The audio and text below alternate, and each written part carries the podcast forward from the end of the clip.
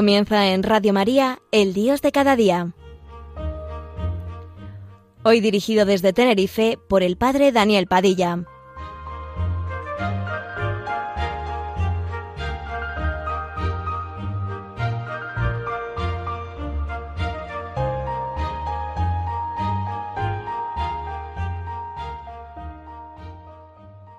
Buenos días amigos. Con ustedes el Dios de cada día este programa en la radio de la Virgen, que nos hace caer en la cuenta de cosas que rutinariamente no las tenemos en cuenta, porque lo hacemos así, por rutina, y sin embargo es una gracia grande. Esta gracia en la que estamos envueltos, esta gracia que nos envuelve. Desde pequeños nos hablaron mucho de la gracia, y cada uno por dentro iba transformando las palabras sobre la gracia en imágenes y veía uno una azucena o una especie de túnica blanca o una cosa resplandeciente que siempre estaba a punto de que le cayera una mancha.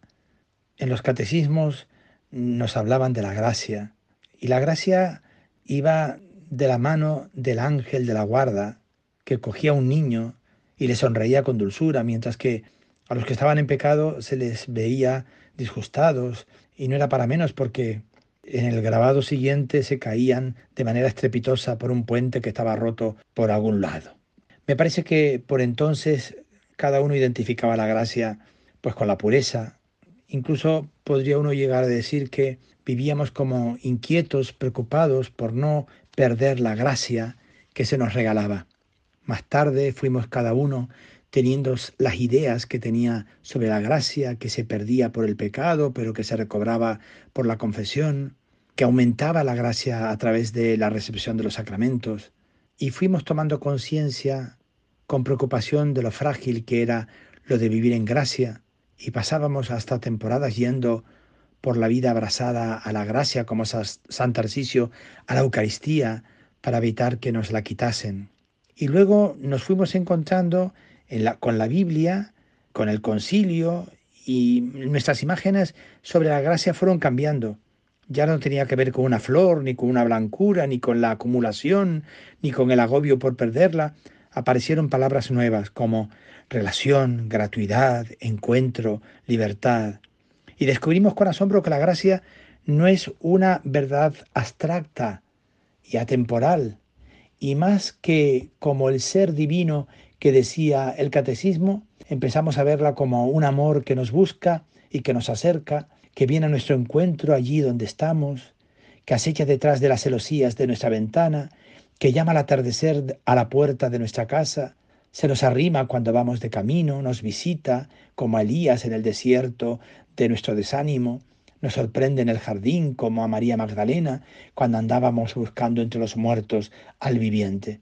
Y nos dimos cuenta de los talentos expresivos de los autores del Nuevo Testamento en su intento de comunicar su experiencia de haber sido arrastrados por el torrente desbordado del amor de Dios en Jesús. Da la sensación de que no les cabe en, la palabra, en las palabras habituales y necesitan inventar otras, acumular adverbios y adjetivos y recurrir a hipérboles. Insisten una y otra vez en que la gracia tiene que ver con la exageración, con el derroche, con la sobredosis, diríamos hoy, la gracia sobreabunda y su riqueza se desborda, dice San Pablo. Si amáis solo a los que os aman, ¿qué hacéis de más? Y este adverbio es reemplazado en Lucas por la palabra gracia. Si amáis a los que os aman, ¿qué gracia tiene eso? Por eso la experiencia de la gracia estará siempre en relación con la desproporción, con la desmesura. Soy yo demasiado pequeño para toda la misericordia y toda la fidelidad que has querido usar conmigo, decía Jacob. Y eso es lo que experimentamos deslumbrados al saber que somos queridos sin merecerlo y que solo podemos responder a ese amor reconociéndolo con un corazón que desborda agradecimiento. Pero aunque la gracia es tan desmesurada y tan imprevisible, se adapta mansamente a esos dos ejes de nuestra existencia humana, que son el tiempo y el espacio. Y es en medio de ese horizonte tan limitado donde se las arregla para hacerse sentir.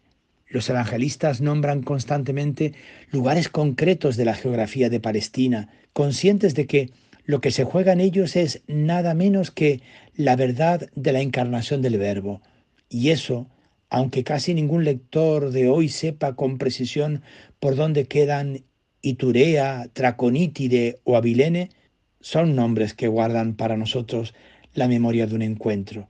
Por ejemplo, una casa de Nazaret, un descampado a las afueras de Belén, un pozo en Siquén, la orilla oeste del lago de Tiberíades, un árbol a la salida de Jericó, Betania, la habitación alta de una casa en Jerusalén, de esos lugares y de otros muchos, gentes que vivieron antes que nosotros dan testimonio de que precisamente allí fueron alcanzados por la gracia. Vosotros sabéis lo sucedido en toda Judea, aunque la cosa empezó en Galilea. No son lugares mágicos y nuestra experiencia creyente no está vinculada físicamente a ellos. Ahora cada seguidor de Jesús está invitado a reconocer los lugares concretos por los que la gracia se va cruzando en su camino y a descubrir esa geografía secreta y única para cada uno de nosotros. Que cada uno lo piense. ¿Cuáles son los lugares de gracia de tu vida? Tal vez la iglesia de tu pueblo o la carretera aquella en la que tuviste un golpe de efecto, de gracia, de amor, donde te sentiste algo que cambia dentro de ti, un trayecto en un autobús, bajo la lluvia, el jardín de, de una casa de retiro, sería como, como las cuatro de la tarde, decía Juan Evangelista. Guardamos en la memoria el recuerdo de lugares que son en nuestra vida como esos mojones que siguen marcando el camino, aunque lo haya borrado la nieve o como aquel paisaje que de pronto se hace familiar y nos permite volver a casa cuando nos habíamos perdido. A veces en esos momentos en que se da el milagro de la comunicación profunda, otros nos hablan de sus lugares de gracia y desde ese momento pasan a ser algo nuestro tan familiar como la forma de las manos del amigo o su modo peculiar de hablar o de caminar. Al recordar estos testimonios y ponerlos a la luz de aquellas otras experiencias originales de gracia que nos ofrece la Sagrada Escritura, Creo que muchos de ellos podrían agruparse en algunos lugares tipo que expresan distintas situaciones de nuestra vida creyente. La casa, el desierto, el camino. En este tiempo de Pascua, qué bien nos viene caer en la cuenta que la gracia se nos manifiesta en nuestro hogar, que la gracia se nos manifiesta en el desierto, que la gracia se nos regala en el camino y al reflexionar sobre cada uno de ellos sorprende descubrir cómo esos lugares y los hombres y mujeres que son visitados en ellos encuentran por un lado la plenitud de su significado y a la vez son transformados en algo otro, son trascendidos y como empujados más allá de ellos mismos por la eficacia de la poderosa fuerza de la gracia. Vayamos a la primera, la casa. En la casa se vive la experiencia de estar al abrigo y guardado por una protección envolvente, de estar centrado y a salvo. Aunque se alce un hombre para perseguirte, la vida de mi Señor está bien atada en el zurrón de la vida al cuidado de Yahvé tu Dios, decía Abigail a David. La casa es ese zurrón de la vida que nos pone a salvo de la hostilidad de fuera, que nos da estabilidad y permanencia, hasta el gorrión ha encontrado una casa y la golondrina un nido donde poner a sus polluelos, dice el Salmo 84. Es el lugar, la casa de la comida en común en torno a la mesa, de la armonía familiar, de la intimidad gozosa. Maestro, ¿dónde vives? Le respondió, venid y lo veréis. Fueron pues y vieron y se quedaron con él aquel día, nos cuenta San Juan, en aquella experiencia primera de los discípulos de Juan el Bautista cuando comienzan a seguir a Jesús. Desde ese centro secreto que nos rehace y nos integra, nace la canción que agradece la bendición de Dios, su acción tranquila que nos vincula a Él en la sencillez de lo cotidiano. En las jambas y en las puertas de la casa tiene que estar grabado el recuerdo de que es Él quien nos reúne bajo sus alas y nos cobija y nos cuida como la niña de sus ojos. Sin ese recuerdo la gracia que se nos ofrece se deteriora y se agrieta y cedemos a la tentación de cerrar las puertas, olvidando que si disponemos de seguridad, de calor, de techo y de hogar, es para que cuando el extraño y el perdido llamen a nuestra puerta al anochecer, puedan encontrar un plato más en la mesa y alguien que comparta con ellos el pan y el sosiego que nos habita.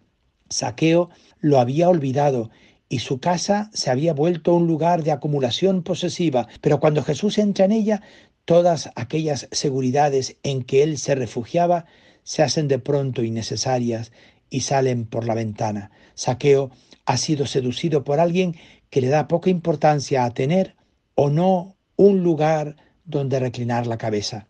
Cuando la casa se vive como gracia, se convierte en algo centrífugo que no nos retiene entre sus paredes. María recibe la visita del ángel en su casa de Nazaret, pero no se queda ahí. La gracia la empuja fuera de cualquier ensimismamiento y recorre deprisa la serranía de Judea hasta llegar a otra casa que no es la suya y compartir con Isabel algo de lo que el Señor ha hecho con ella. Seis días antes de la Pascua, narra el Evangelio de Juan, Jesús, el itinerante, se detiene una noche en Betania. En la casa le esperan la acogida cálida de los amigos y el presentimiento de la muerte de un fracaso roto en forma de frasco a sus pies. La estancia es breve. Al día siguiente Jesús reemprende el camino hacia Jerusalén. María dejará Betania unos días después y estará en el monte en que se levanta la cruz. La casa llena de dolor del perfume ha quedado atrás. La cena de Pascua la celebra Jesús y los suyos en la sala del piso superior de una casa de Jerusalén. En ella los discípulos se encuentran cobijados por la ternura conmovida del Maestro que se está despidiendo. No tengáis miedo. O la casa en el primer día de la semana, cuando dos hombres que van hacia Maús buscan en una posada refugio de los peligros nocturnos, techo y cena para intimar con un misterioso compañero de camino. Cuando lo reconocen, la noche se pierde y ya no hay amenaza y ellos se alejan corriendo de la casa que hacía un momento les parecía imprescindible como si la luz encontrada en ella hubiera anticipado el amanecer que les permite volver a la comunidad, a Jerusalén. Y el día de Pentecostés estaban todos reunidos en un mismo lugar, en la casa, y de repente vino del cielo un ruido como el de una ráfaga de viento impetuoso que llenó toda la casa en la que se encontraban. La casa, lugar de gracia, la casa, lugar de bendición. Te invito a escuchar esta canción que te ofrezco. La letra la conoces, es de Teresa de Jesús, la santa abulense, que nos va a narrar lo de nada te turbe, nada te espante, si está Dios, si está su gracia, no has de temer.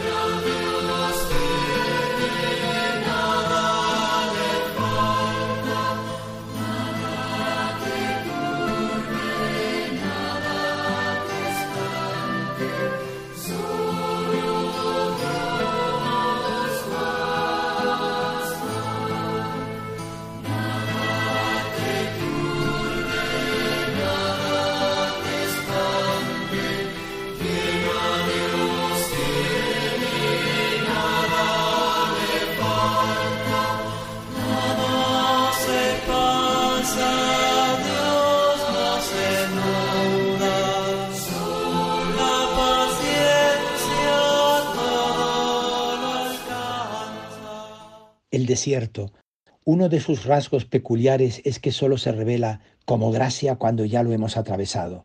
A lo largo de nuestra vida existen muchas formas de ser empujados a Él. Una enfermedad larga, la soledad, una depresión, el dolor insoportable de ver sufrir a los que amamos, la impotencia ante la injusticia, la sensación de que las tierras que hemos intentado roturar y cultivar durante años siguen tan baldías como al principio, Israel vivió el desierto como una realidad ambivalente, a veces como un lugar terrible, otras como un ideal perdido.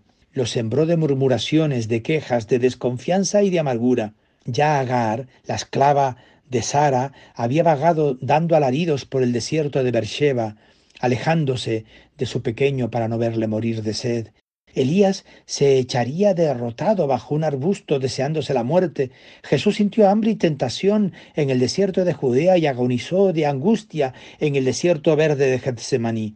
Los discípulos supieron después de su muerte lo que era el sequedal espantoso de la decepción y el fracaso, pero Israel comprendió, cuando ya estaba en la tierra, que el desierto había sido la tapa de su amor juvenil y escuchó como una novia estremecida que el Señor quería llevarle allí otra vez para hablarle al corazón.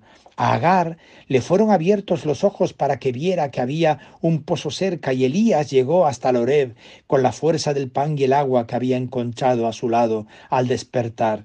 A Jesús lo sacó el Padre del desierto de la muerte para llevarle a la tierra que emana leche y miel de la resurrección, y su presencia inundó como un torrente de gozo el corazón de sus amigos. A nosotros el desierto puede liberarnos del engaño de creernos autosuficientes, nos hace tocar nuestra fragilidad y nuestros límites y encontrarnos de frente con la verdad de lo débil y desvalido que somos y que cuanto necesitamos de los otros se revela precisamente en esa experiencia del desierto.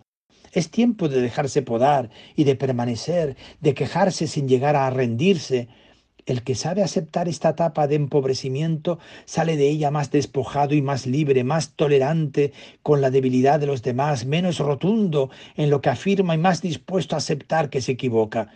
Quizá ya no pisa tan firme como antes, pero ahora sabe aguantar y esperar mejor y la soledad ha dejado de darle miedo. Pero si solo fuera esa la vivencia del desierto, ¿qué gracia tendría eso? Lo que resulta insólito es que un lugar de carencia, como es el desierto, se convierta en un lugar de abundancia.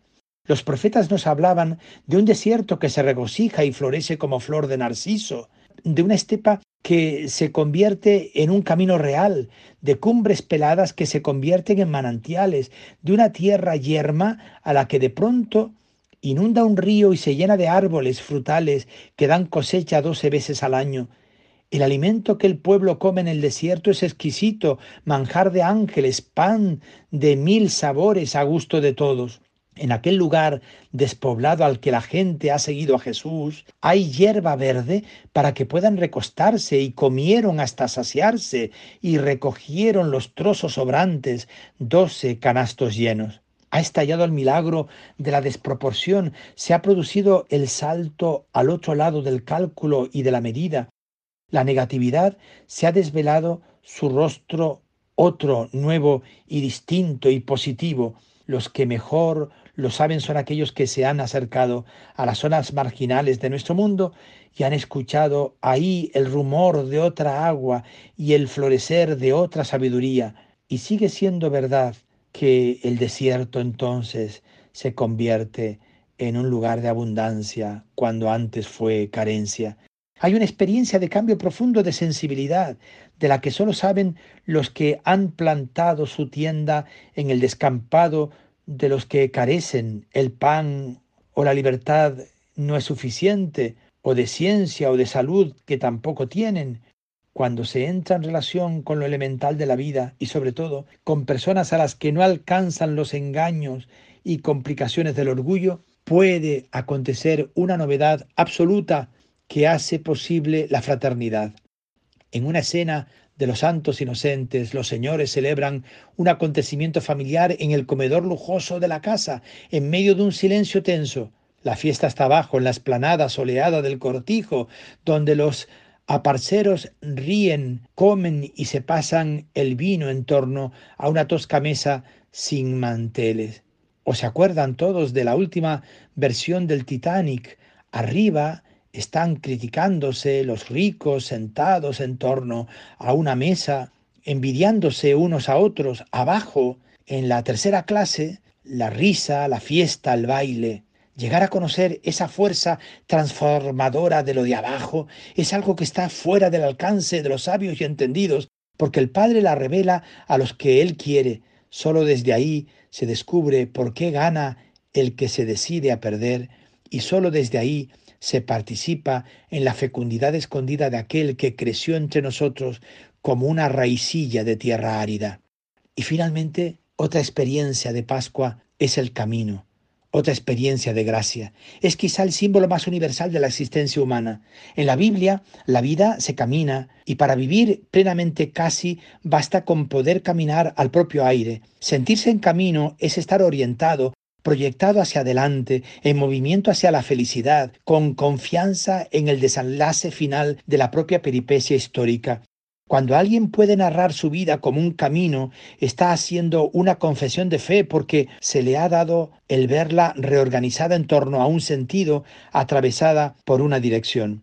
El autor del Salmo 139 constata cómo Jonás, como los de Maús, que cuando creía huir estaba haciendo camino hacia aquel de quien había querido alejarse y se da cuenta, sobrecogido, de que no es posible emprender una marcha que aleje de Dios, de que toda la vida es un camino con Él y hacia Él, en su presencia. Israel vivió el don de ser guiado y conducido a lo largo del camino hacia la tierra prometida como sobre las alas protectoras de un águila o bajo el callado seguro de un pastor que conoce su oficio. También Bartimeo, que vivía hundido en la noche de su ceguera, se sintió renacer a la luz y a la vida cuando se puso en marcha, brincando detrás del que le había arrancado de las tinieblas y del sinsentido de su cuneta, que era Jesús. Pero el camino esconde a veces una sorpresa de gracia en la paradoja de un viaje inesperado que deshace nuestros planes, de un acontecimiento que nos deja desorientados y perdidos, sin saber ya dónde estábamos ni a dónde vamos, sin referencias personales o grupales, sin entender por qué hacemos lo que hacemos y vivimos como vivimos. No somos los primeros en experimentarlo. Abraham salió de su tierra sin saber a dónde iba. Debió de intuirlo el sabio que recogió aquel proverbio. El hombre planea su camino, pero es el Señor quien dirige sus pasos. También Nicodemo tuvo que aceptar que el viento sopla donde quiere y oyes su voz, pero no sabes de dónde viene ni a dónde va. Jesús advierte a cualquiera que se empeñe en vigilar con ansiedad lo que ha sembrado, que la semilla crecerá sin que él sepa cómo. La vida se encargó de enseñarle a Pedro cuando había llegado el momento de dejarse ceñir y llevar a donde él no quería. Y Saulo de Tarso que se dirigía lleno de ímpetu hacia Damasco, llegó por fin a la ciudad, pero de la mano de otros, porque aunque tenía los ojos abiertos no veía. Es tiempo de creer que el pastor conoce bien la cañada, aunque esté a oscuras. Es una invitación a entrar en un juego de ocultamiento y búsqueda. Es gloria del Señor ocultar un proyecto, es gloria del Rey descubrirlo. Es el que se atreve a seguir adelante, aunque esté perplejo y buscando sin perder el ánimo, está afirmando en cada uno de sus pasos que se fía de alguien que sigue siendo camino también cuando los otros se han convertido en laberintos. La gracia de no saber puede llevarnos entonces a recuperar esa niñez que se nos había perdido debajo de tantas máscaras, a recobrar algo de esa naturalidad asombrosa con que los niños preguntan y aprenden y se dejan enseñar algo de esa audacia despreocupada con la que se apoderan del reino. Pero si para eso nos sentimos demasiado viejos, nos queda el recurso de continuar andando pacientemente, obstinadamente. Quizá al final del camino nos demos cuenta, cuando lleguemos así al final del camino, como Jacob, de que el Señor había estado a nuestro lado sin que lo supiéramos. Quizá no consigamos tampoco conocer el misterio de su nombre. Y es que a lo mejor la gracia consiste en eso, en seguir caminando con la terquedad humilde de quien está marcado para siempre por una cojera vencida y victoriosa. A caminar, pues, a vivir la vida en el hogar, en la casa, a superar el desierto para que deje de ser un lugar de, carencia y se convierta en un lugar de abundancia. Que estamos rodeados por la gracia, envueltos por la gracia. ¡Qué maravilla! Buenos días amigos.